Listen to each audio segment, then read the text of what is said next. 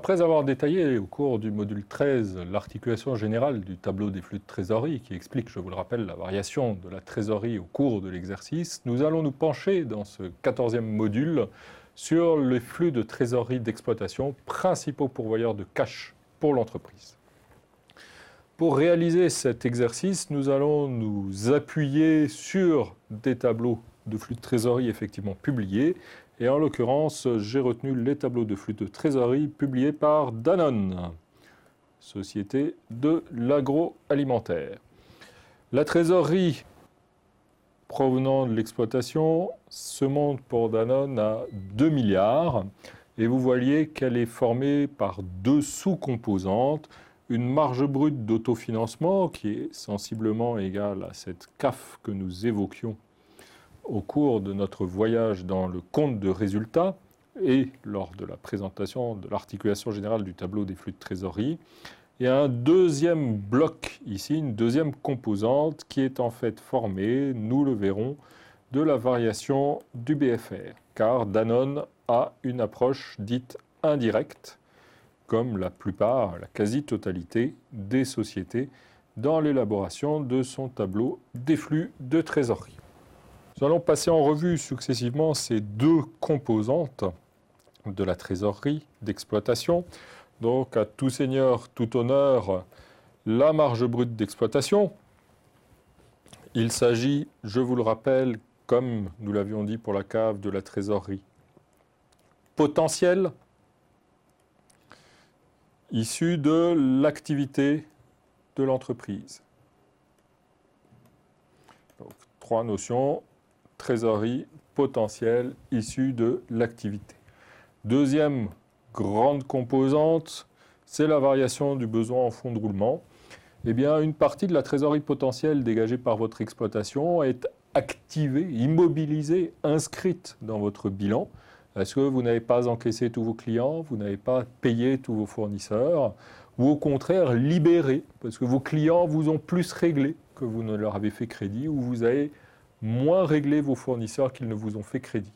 Donc la variation de la taille de votre bilan va contribuer à l'augmentation ou à la diminution de votre trésorerie. Et nous le verrons plus avant lorsque nous nous pencherons avec précision sur cette variation du besoin en fonds de roulement. Mais avant cela, examinons cette marge brute d'autofinancement qui est équivalente, pas tout à fait, mais pour nos besoins, on va la traiter comme telle, à la notion de capacité d'autofinancement. La marge brute d'autofinancement est calculée à partir du résultat net. Et cette marge brute est calculée à partir du résultat net, après correction de tout ce qui est charges et produits non décaissés ou non encaissés. Donc en particulier, rappelons-le, ces dotations aux amortissements, ces dotations aux dépréciations ou aux provisions, ces reprises de dépréciation pour les produits, ces reprises de provisions, et de tout ce qui tourne autour des cessions d'immobilisation. Dans le cadre du tableau des flux de trésorerie, c'est assez facile à comprendre. Tout ce qui tourne autour des immobilisations, des actifs non courants, fait partie du cycle d'investissement et pas du cycle d'exploitation. Donc pour la bonne présentation de notre tableau des flux de trésorerie, il ne faut pas que dans notre marge brute d'autofinancement, dans notre CAF, on ait des effets de trésorerie qui soient liés au cycle d'investissement, puisque là on se concentre sur les flux de trésorerie générés par l'exploitation. Alors, des raffinements peuvent exister, vous vous en doutez que la pratique comptable est notablement plus compliquée.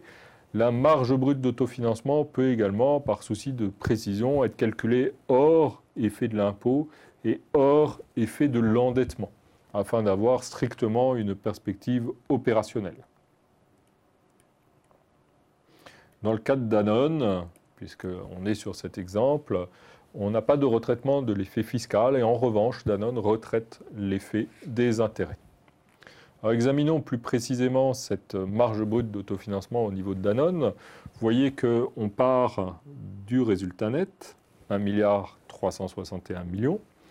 On a ici deux corrections sur lesquelles je ne vais pas plus m'étaler qui viennent de la consolidation. sont des notions que nous verrons dans notre module 18 de manière générale, la consolidation. Je ne m'y étale pas davantage ici. Nous avons là les dotations aux amortissements. Il s'agit donc de charges non décaissables. Nous avons là des dividendes reçus des sociétés mises en équivalence. Alors c'est encore une notion de consolidation. Sachez simplement qu'ils ont un impact en trésorerie, mais ils sont éliminés dans le cadre des retraitements de consolidation du résultat net, puisqu'on les appréhende d'une autre manière. Donc ils apparaissent dans notre trésorerie, pas dans notre résultat. On est donc amené à les rajouter à notre résultat pour en isoler l'impact sur notre trésorerie. Et là, on a des effets sans impact sur la trésorerie que l'on corrige, effet de notre résultat sans impact sur la trésorerie. Donc là, on a en particulier tout ce qui est intérêts payés. C'est des intérêts qui sont déduits de notre résultat, mais qui n'ont pas eu d'impact dans notre trésorerie parce qu'ils n'ont pas encore été décaissés, ce qu'on appelle en comptabilité des intérêts courus. Et là, il s'agit de dettes, en particulier sur immobilisation, qui figurent euh, dans notre résultat, mais qui ne sont pas prises en compte parce qu'elles ne sont pas encore réglées. Le deuxième grande composante après notre marge brute d'autofinancement, c'est le BFR. Dans une approche indirecte, il faut corriger notre marge brute d'autofinancement du BFR. Pourquoi? Parce que tous les clients n'ont pas été réglés, mais toutes les ventes sont déjà dans le résultat tous les fournisseurs n'ont pas été payés, mais tous les achats sont déjà déduits de notre résultat. Notre marge brute d'autofinancement est donc une vision de notre trésorerie potentielle. Or, rappelez-vous, le tableau des flux de trésorerie, ce n'est pas notre trésorerie potentielle, c'est notre trésorerie effective. Hein tableau des flux de trésorerie, c'est la trésorerie effective. Donc il faut passer de cette notion de trésorerie potentielle portée par la marge brute d'autofinancement à la trésorerie effective qui fait l'objet d'un examen par le tableau des flux de trésorerie. Et bien pour ça, on corrige la marge brute d'autofinancement du montant de trésorerie qui a été pris en compte dans le résultat mais qui ne s'est pas encore dénoué sous forme d'argent liquide. Des ventes qui ne se sont pas encore été encaissées, des achats qui n'ont pas encore été décaissés en particulier on voit ici la correction liée aux variations de BFR dans le cas de Danone. Vous voyez, le total est de 92. Donc la variation des stocks, là, est signée positivement. Ça veut dire que mes stocks ont diminué au cours de l'exercice, libérant ainsi de la trésorerie. Mes clients sont signés négativement. Ça veut dire que mes clients ont augmenté au cours de l'exercice, consommant de la trésorerie mes fournisseurs sont signés négativement, ça veut dire que mes fournisseurs ponctionnent de la trésorerie, mes fournisseurs ont diminué au cours de l'exercice. Là, on ne sait pas trop de quel côté on se situe, donc on a un montant net dont on ne connaît pas nécessairement le sens, il faudrait regarder plus précisément dans le bilan. Au total, la variation du bilan a consommé 92 de trésorerie. On peut le voir d'une autre manière. Rappelez-vous ce que nous disions sur le bilan dans les modules consacrés à l'actif et au passif d'exploitation, le bilan est équilibré, toujours. Donc toutes choses égales par ailleurs, et en particulier les capitaux propres et dettes à moyen long terme qui concernent le cycle de financement, les investissements qui concernent le cycle d'investissement, eh bien tout le reste, le bilan est équilibré, va avoir des impacts sur ma trésorerie quand il varie.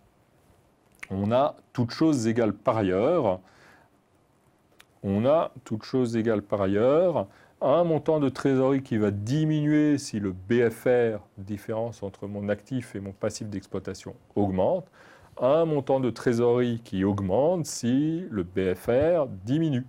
Mon bilan est équilibré, le BFR va varier en sens inverse de ma trésorerie, toutes choses égales par ailleurs, donc haut de bilan inchangé par ailleurs. On a là, reprenons rapidement le document d'Anon, on a donc là notre marge brute d'exploitation, d'autofinancement, 2 milliards 9.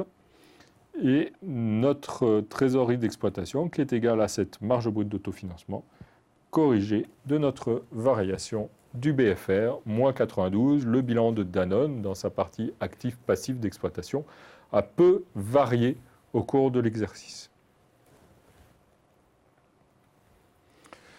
L'exploitation d'une entreprise permet normalement de dégager du cash grâce à la partie récurrente du résultat qui n'est pas immobilisée par la déformation du niveau d'exploitation de mon bilan. Cette partie de cash générée par l'exploitation va servir pour l'entreprise à couvrir ses besoins liés à l'investissement et à son cycle de financement, remboursement, rémunération des banquiers et des actionnaires. C'est cette deuxième partie du tableau des flux de trésorerie, investissement et financement, que nous allons voir maintenant.